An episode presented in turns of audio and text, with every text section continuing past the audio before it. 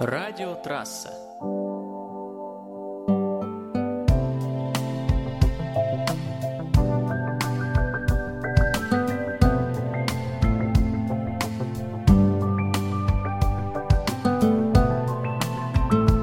Радиопередача «10 вопросов».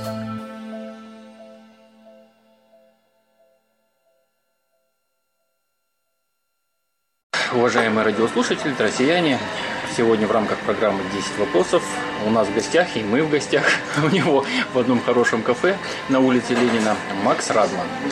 Э, Что мы знаем об этом человеке? Макс, расскажи что-нибудь о себе, чтобы преподнести. Ну, опять же, сразу хочу сказать, что ну, для амурской аудитории, да, кто-то что-то знает. А вот именно для людей Я понял. с других стран, с других городов, скажи немножко о себе. Ну что можно сказать о себе? О себе рассказывать сложно. Это во-первых. А, Шоумен. Ну, если такое звание применимо в маленьком городке 200-тысячном. Но все-таки меня так называют. Праздничный ведущий. Можно сказать, и тамада тоже. В принципе, и так можно меня называть. Я не стесняюсь этого звания. Бывший музыкант, когда-то играл на барабанах в рок-группе в лихие 90-е. Был диджеем, э, потом все это плавно перетекло в ведение всяческих мероприятий. Потом стал радиоведущим в конце 90-х. Получается, уже 17-й год, как я завязан на радио. Где-то с начала 2000-х пошло еще телевидение, массовик-затейник, тамада и так далее и тому подобное. Ну, если вкратце, то как бы вот, вот так. Мне 42 года, да. В этом году мне 42 года. Я не стесняюсь своего возраста и считаю, что у мужчин жизнь начинается только в 40 лет. праздничный ведущий, радио, там, диджей для там, телевидения, фрилансеры, насколько я знаю, да? Вот, э, а на самом деле вот для души, Э, Кто-то там, я не знаю, клеит модельки самолетов, да, кто-то что-то еще. А я вот, честно говоря, не знаю. Я, видимо, умудрился в свое время хобби, потому что быть ведущим начиналось как хобби. Первый опыт был это Дедушка Мороз на детском утреннике в конце 92 или 93 года. Это все было, соответственно, бесплатно и на голом энтузиазме, но мне это все понравилось дико. Я пробовался именно первое время, вообще бесплатно работал, даже не за еду. А когда думать о каком-то хобби, ну, не знаю, вот сейчас, когда мне стукнуло 40, я понял, что я, наверное, на самом деле самый ленивый человек на планете, потому что моя мечта заниматься ничего не деланием. Я, я вот если бы у меня было куча денег, да, и не, не надо заботиться о финансовом достатке, что и они есть, да есть, я бы, наверное, занимался чем? Я бы, наверное, наконец-то освоил бы гитару, которую я так не, не доосвоил в свое время. Я бы с удовольствием а, занялся бы освоением фортепиано. Тоже моя мечта дикая, там, не знаю, с детских, наверное, лет. Я бы с удовольствием занялся вокалом, потому что мне многие говорят, что голос есть, он просто не поставлен. Я хочу его поставить. Ну, конечно, бы я бы очень много путешествовал. Я, у меня моя мечта съездить в Нью-Йорк. Причем не на недельку, не на две, а именно побывать там подольше, облазить весь Нью-Йорк, весь Манхэттен и так далее. А вообще в свободное от работы время я, я предпочитаю лежать на диване и смотреть какой-нибудь хороший фильм. Параллельно тупить в интернет. а фи- фильм какого ну, направления фильма? Ну, А всякие. Я, ну, вообще, конечно, я люблю боевики. Э, такие, чтобы они ближе к олдскульным были. Потому что я вырос на фильмах Шварценеггера, Сталлоне, Ван Дамма, раннего Микки Рурка и так далее. Из нынешних, ну, вот недавно я посмотрел «Мстители 2». Альтрона очень мне понравилась. Все никак ноги не доходят до седьмого форсажа. Тут я, ну, можно сказать, поклонник этого, этой франшизы и, соответственно, Вина Дизеля. А так, в принципе, я всеядный. Как в музыке, так и в фильмах. Вообще во всем я всеяден. Так и в еде, кстати. Вот в, в одном, кстати, э, из социальных сетях, даже, по-моему, в двух, в Mail.ru, насколько я помню, и, по-моему, ВКонтакте, там еще такая заставочка, как кого-то на кресле.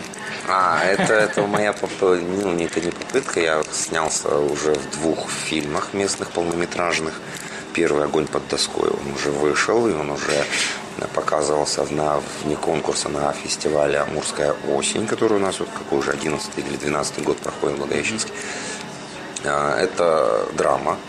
Я там играю мистера Джефферсона. Э, это американец, который занимается скупкой того, что находят э, черные археологи. То есть такой коллекционер, то есть он явно не чист на руку. У меня маленький эпизод, буквально там двух- или трехминутный. Но те, кто видели фильм, из тех, кто более-менее как бы понимает в киноискусстве, мне на радость они отметили, что я достойно выдержал это, это испытание. И э, вот фильм, э, скриншот из которого выложен в некоторых сетях, это а, «Кто есть кто» или «Ограбление по».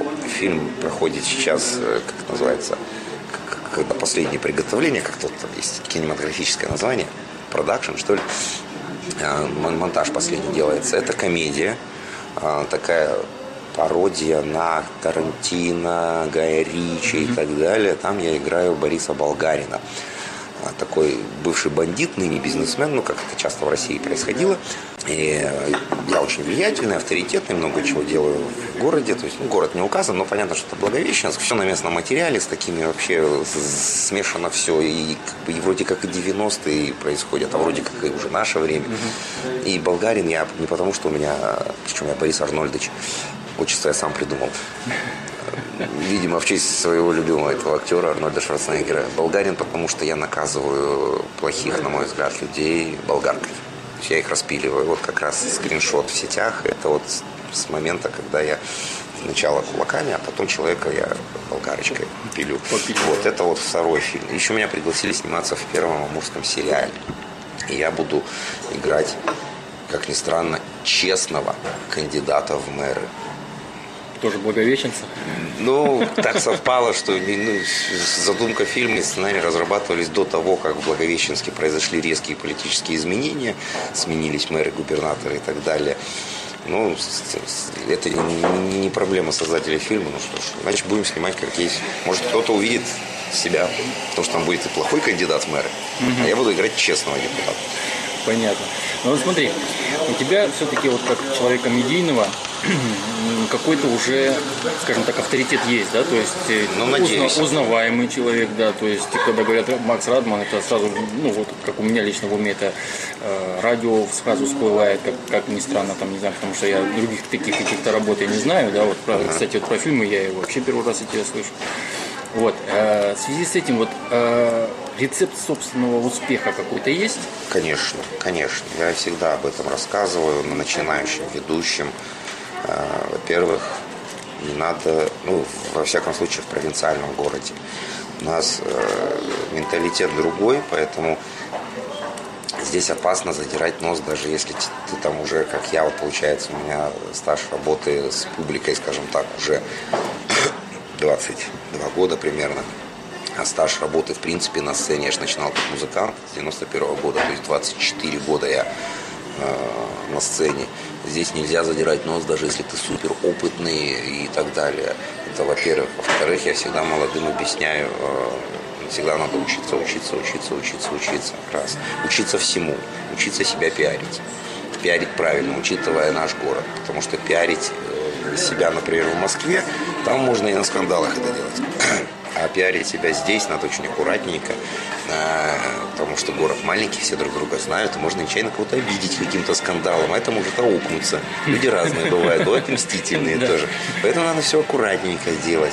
Но пиарить себя надо. И первое правило, да, я свое время вел такие небольшие курсы ведущих, я прямо рассказывал, что Используйте любые площадки для пиара себя. То есть, ну, в первую очередь, интернет, конечно, дело. Интернет, что-то где-то еще, где-то мелькнуть. Если тебя вдруг пригласили гостем на какую-то тусовку, приди, посвети лицо. Пусть это там часов, пусть это даже тебе не очень интересно, но прийти, посветить лицом, во-первых, это дополнительные связи так или иначе будут нарабатываться. А во-вторых, ну, как бы ты засветишься где-то там очередной раз, и ты будешь на слуху.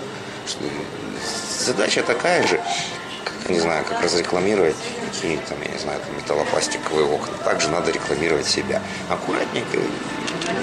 Вот, ну, опять же, раскручивая себя, ты получаешь новые связи, а в этом городе, к сожалению, это, наверное, и во всей стране, да, может, даже во всем мире без связи да. очень сложно. Да. А когда есть связи, тебя и где-то там порекомендуют какие-нибудь авторитетные люди, Вот, кстати, э, ну, у нас были ну, опыт такой, что у нас с города, там, допустим, уезжали, да, на ту же самую Москву, там, допустим, Константин Морозов, да, там, на НТВ уехал. Ага. Вот если бы тебя пригласили, поехал бы? Если пригласили, да. Если бы пригласили, если бы сказали, вот у меня знакомый недавно а, с, с, не знаю, подробности не знаю, мне как он знакомый чуть-чуть по работе. А, он музыкант, и он как-то что-то то ли как сессионник играл с какой-то рок-группой московской, достаточно серьезной, как я понял. Следопыт, по-моему, группа называется. Не знаю, что это группа на самом деле.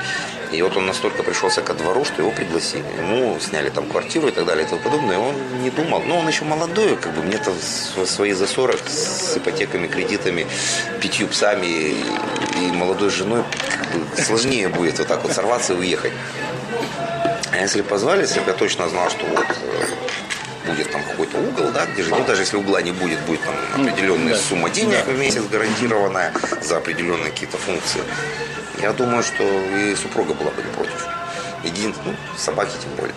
Ну, это вот если, скажем так, в стране России, а если за рубеж? И за рубеж, за рубеж еще легче. Я вообще такой космополит. Я всегда говорил, что когда начинаются громкие патриотические вопли, э, что, например, Радман против России, там, что он не любит Россию, я говорю, ребята, во-первых, мы живем на планете Земля, это раз. Во-вторых, понятие Родины – это ну, от силы ну, 30, 40, 50, может быть, человек самых близких вам. Вот ваша Родина. Это не какая-то точка на карте а именно вот это, это люди, люди, ваши родители, бабушки, дедушки и такие ну, там друзья. Вот это родина. И неважно, если эта родина, вот эта группа людей возьмет и переместится в Китай, ну, я буду любить эту родину в Китае. А я не признаю вот этого всего дележки, там вот, вот сейчас началось, да, американцы плохие, когда начинаешь говорить людям, а вспомни, сколько у тебя друзей живет в Америке? Наверняка, даже в Благовещенске у многих в Штатах живут друзья. У меня тоже живут. Они тоже недоумевают, почему вдруг им там говорят, что русские плохие, а здесь говорят, что американцы плохие. Поэтому за границу да, с удовольствием. Это можно, можно сказать, что ты как человек мира, да, как вот есть такое. Возможно, фраза возможно. Я, я, я говорю, вот эти все границы, все эти дележки, ты, ты русский, ты американец, ты украинец, бред какой-то. Это все бред, потому что на самом деле чистых ты русских не сыщешь. Так же, как не сыщешь чистых украинцев, американцы это вообще условная нация. Ну И их там вообще как, как идентифицировать, они все там перемешанные. Чистых наций вообще, в принципе, в мире-то, наверное, и нету. На самом деле, если уж покопаться, на самом деле. Это все, все время мешанина вот такая идет, шла. За границу с удовольствием. Вот э, критику в свой адрес часто слышишь? Ох, постоянно. Постоянно? Как к ней относишься? Одно время, конечно, особенно поначалу, ну как поначалу, поначалу меня не критиковали, потому что толком не знали. Где-то с начала 2000-х, когда я стал уже набирать обороты, то есть появилось радио, меня стали больше слышать, поначалу меня это, конечно, дергало. Понятно, что это обидно, ты там стараешься, что-то делаешь, тебя начинают хаять, причем хаять даже не за то, что ты сделал, а просто, просто ты не нравишься, и при тебя начинают всякую ахинею гнать. Со временем кожа загрубила, задубело, особенно после нескольких лет блогерства. Там-то вообще хватает этих, даже это, это даже не тролли, это я называю псевдотролли, потому что тролли это искусство, а это просто там помои на тебя льют. И я уже как-то, ну, ну, критикуют, ну, таких критик, критиканов обычно, это даже не критики, а не критиканы. Находится, ну, ну, ну там, пять на сотню, да. Это нормально, это даже не закон Парета 80 на 20, да. Ну и пусть критикует. И меня даже сейчас наоборот. Я вот как-то провел э, в конце января одну вечеринку, которая планировалась совсем небольшим между, между собойчиком, а желающих оказалось в три, почти в три раза больше. И меня очень нервировало, что не появилось ни одного отрицательного отзыва. Угу. То есть люди писали в интернете, там, ой, как все здорово было, как классно, как весело. Я все искал. Ну, кто-нибудь-то напишите, что вот там было Г. Мне это немножко это... Необычно, да? Да, потому что я сейчас воспринимаю критику, что должно быть. И иногда я даже до того, как что-то начинается, какое-то мероприятие, какая-то тусовка, которую делаю, если уже на процессе подготовки начинается возня, что типа фу-фу-фу, я даже радуюсь. Потому что В нашем городе, кстати, вот такой антипиар, наверное, еще сильнее играет. Не антипиар искусственно созданный, а вот такой, он пробуждает любопытство. Гораздо сильнее, наверное, чем приятное получить. Да, давайте-ка мы посмотрим, да, и вызовем. Да, так, да, так да, ли да, это да, так да, или да, не да, так. Да, вот в этом городе это именно так. Его не надо искусственно вызывать, этот антипиар. Он должен сам возникнуть. И в идеале, если ты реально что-то потом сделаешь такое ого-го, а я стараюсь как бы жить по принципу либо делать хорошо, либо делать никак, и потом, чтобы эти еще и любопытствующие пришли, и потом тем же критиканам в очередной раз сказали, вы что, ребята, что вы бред какой-то несли. Вот это, начало это вообще супер. То есть даже самому отвечать ничего не надо. И я им, кстати, особо не отвечаю критиканам. Я либо их стебу, либо троллю. А вот э, смотри, ты идешь программу разговора на русском, да? А еще какие программы такие вот э, значимые, которые тебе нравятся самому? Мне очень нравится программа «Свой драйв» про автомобили на канале, на областном телеканале «Свой». Mm-hmm. Это сейчас вот так вот называется канал. Безумно нравится программа, потому что программа ждала своего рождения 10 лет. В 2004 году тогдашний начальник э, медиахолдингов, в котором сейчас вот этот телеканал «Свой», инициировал, инициировал мне программу. Он сказал, я хочу программу про автомобили, но чтобы не как у всех. Я разработал концепцию, все преподнес ему, ему понравилось. Фишка же программы в том, что я о машинах рассказываю как о женщинах. То есть, если это BMW, то это истинная фрау. Если это Мазерати, то у меня параллель идет вообще с конкретной персоной Моника Белучи. То есть, у меня вот эти варианты программы были. И вот именно с открытием телеканала «Свой» опять произошла инициация про проекта. И где-то с мая 2014 года программа пошла в эфир, пошла, пошла, пошла. Потом грянул кризис. После Нового года программа ушла на перерыв. Потому что, ну, опять же, маленький город. Если нет спонсора, то программа не выходит. Первое время там на 8 месяцев шла без спонсора, потому что кризиса еще не было, вроде как. Сейчас она, к сожалению, ждем, ну, как бы вот спонсор появился, сейчас программа выходит. Первые четыре выпуска после перерыва вышли. Это вот мне очень нравится программа. Я сам не автомобилист, я сам, у меня права есть, но я не рулю, я не езжу. Мне это дело, в принципе, не нравится. Я люблю, чтобы меня возили. Но мне нравятся машины, особенно необычные. Я стараюсь искать машины, которых в городе ну, немного, скажем так, да. То есть они редки для города. Либо, если эта машина какая-то, может быть, и распространенная, но она какая, ну, вот как, например, я делал программу про Toyota Verosu, казалось бы, ну, на Дальнем Востоке ее достаточно много. Что про нее можно рассказать? А когда я копнул, я узнал, что Toyota Verosa возглавляет список, составленный каким-то британским влиятельным автомобильным журналом, возглавляет список самых неудачных продуктов японского автопрома. Как ни странно. Mm-hmm. И я подумал, почему нет? И выпускали ее, по-моему, года два всего. Потом сняли с производства. А у нас она распространена. Ну, я рассказал об этом и герой программы, то есть владелец машины, он даже наоборот как-то возгородился. И, опять же, о параллелях я провел, что это такая Барбара Стрейзанд. Ну, женщина на любителя. Вот, вот, вот такой проект мне нравится. У меня здесь задумка, конечно, большое количество проектов, но все упирается в бюджет. У нас сложно сделать большой бюджет. У меня есть проект часового, проект часовой программы большой, интересной. Ну, я думаю, что она будет интересная. Но, к сожалению, бюджет этой программы по предварительным расчетам для нашего маленького города просто велик и могуч. Там что-то около полумиллиона в месяц. Ну, четыре раза, если в месяц делать, раз в неделю. Это, конечно, для нашего города неподъемная сумма. Подъемная была до кризиса, но мы не успели до кризиса, к сожалению. И сейчас это. А так вот свой драйв, но разговор на русском, это такое у меня это для души, наверное, что ли. Я первое время искал, ну, программе уже больше года, какой-то телерадиопроект.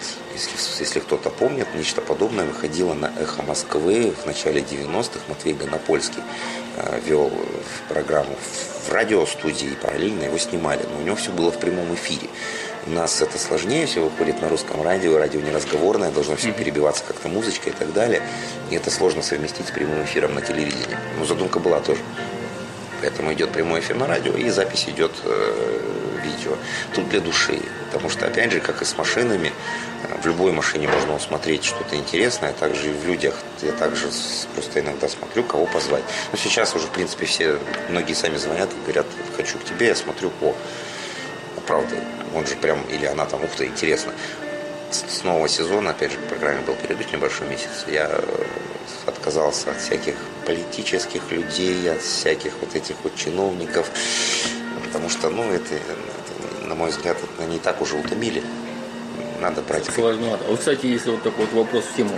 Ну, вот представь на э, разговор на русском, да, и ну, представим, да, приходит президент России, чтобы я у него спросил? Да, вот просто интересно. Вот.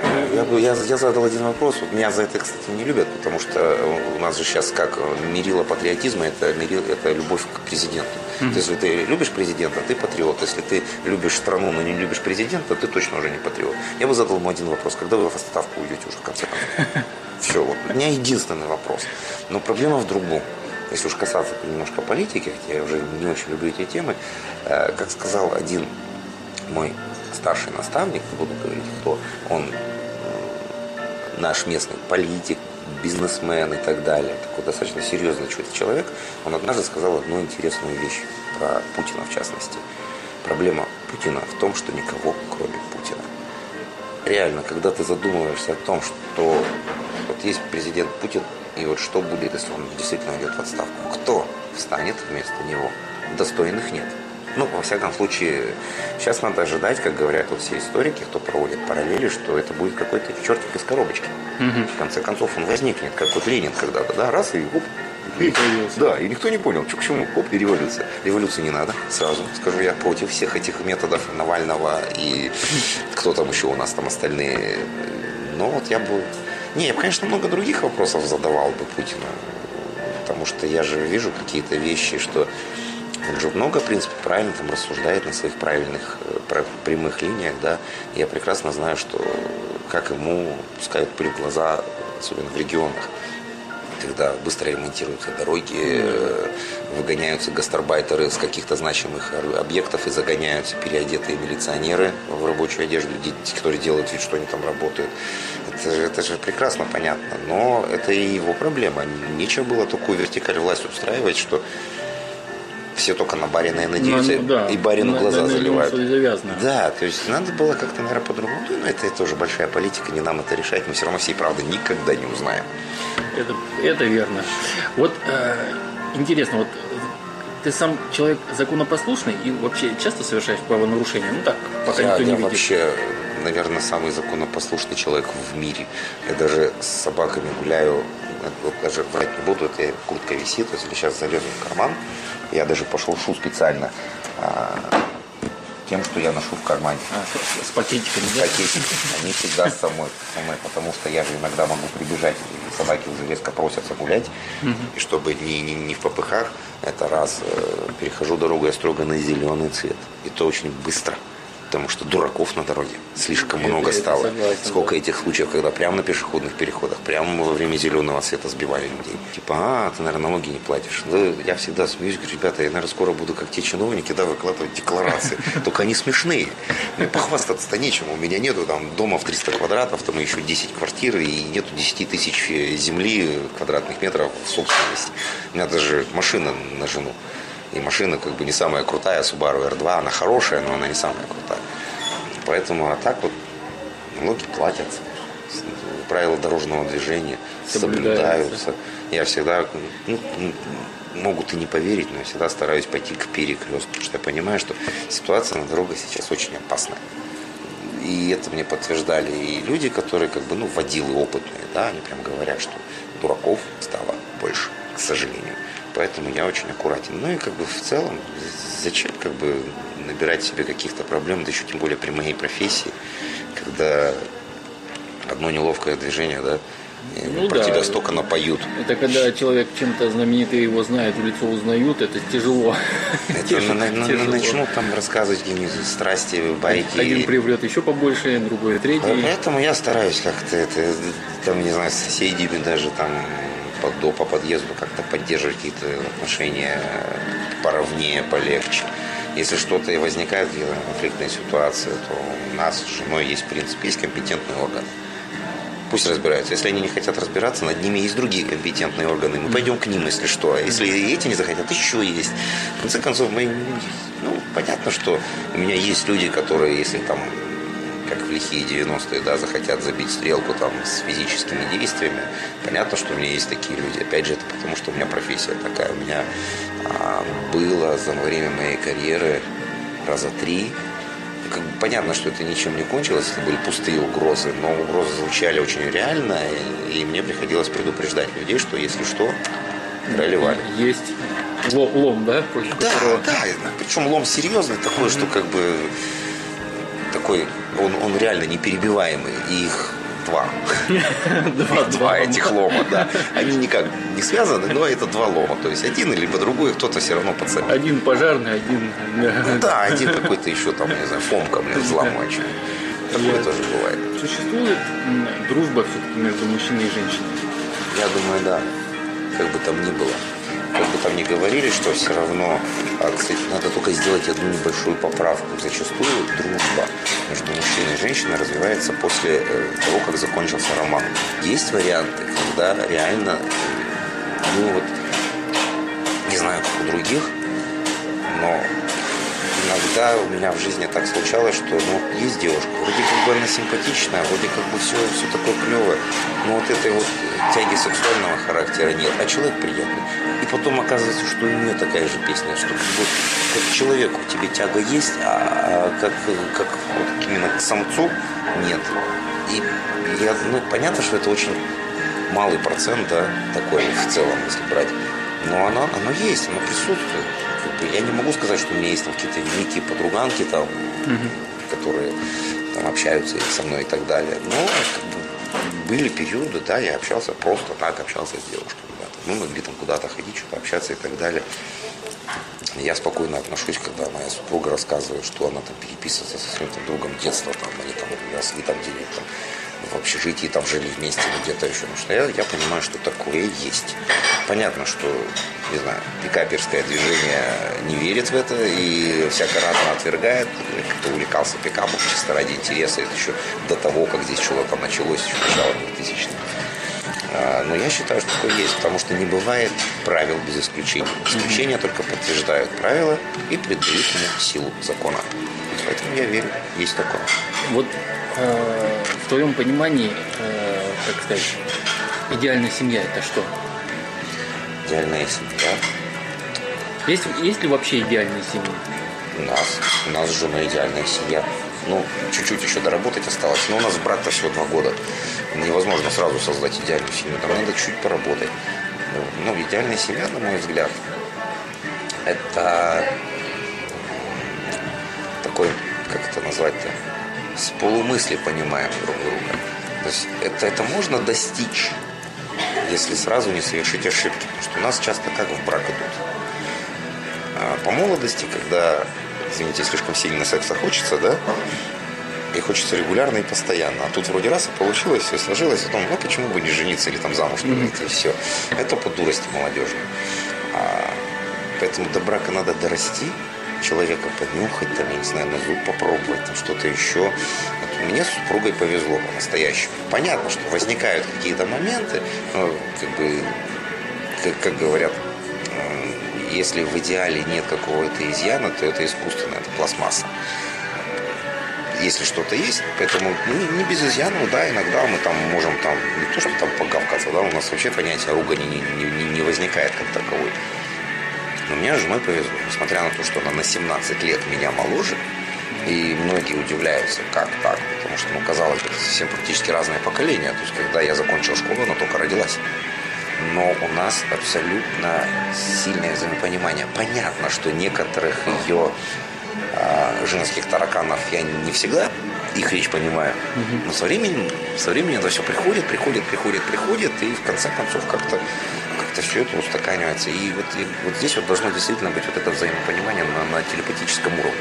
У нас не раз это проявлялось в каких-то моментах, ну, начиная от бытовых, а, там, зашел я там после работы в магазин, купил, купил там того всего пятого десятого, а в нашей семье, в принципе, только я в магазин хожу, э, и приношу, и она говорит, ой, а я тебя хотела попросить купить вот как раз то, что ты принес. Откуда я это знал, я не знаю, но я купил. То есть начиная от такого и заканчивая ну, какими-то там более там, интересными глобальными вещами.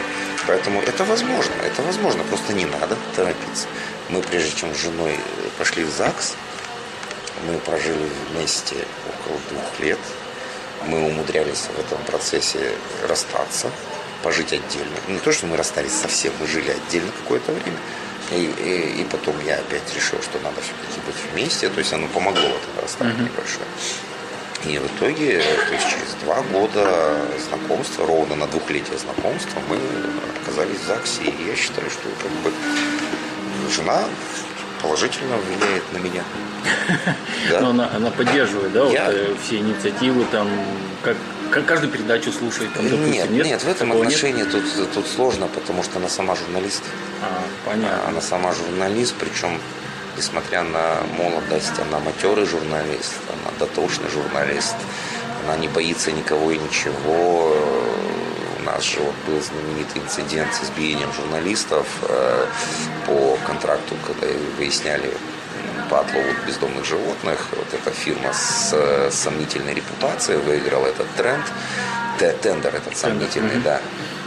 И так как у меня жена зоозащитница, она решила покопаться и поехала со съемочной бригадой. И на них напали, просто дубинами избивали. Там очень сильно досталось оператору, разбили камеру. Жена, борясь с чувством бежать на помощь, достала телефон, я это видел, слышал, как ей там угрожали тоже. И я очень пожалел, что сейчас не 90-е, к сожалению, когда можно было позвонить э, ребяткам, и вооружившись битами, да, все это решить. К сожалению, эти-то дебилы живут как раз по принципу 90-х, а у нас, к сожалению, не всегда можно. Крыша хорошая. Но не суть, она дотошный журналист, и ей, в принципе, некогда там слушать что-то еще. Я так тем более знаю, что ну, я умею, я и так далее. Ну, да, наверное, на вечера мои какие-то тоже редко приходят. А так, нет, так она все, понятно, что она такая немножко скептик, но это может быть даже и хорошо. Это стимулирует э, сделать что-то прям, чтобы ого-го.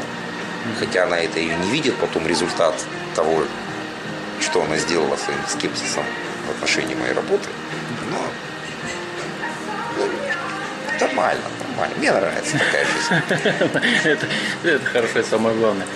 Ну что ж, уважаемые радиослушатели, э, перечень вопросов наших завершен. Я надеюсь, вы как бы все-таки сложили свое мнение о Максе Радмане, шоумене в городе Благовещенске, достаточно знаменитый человек.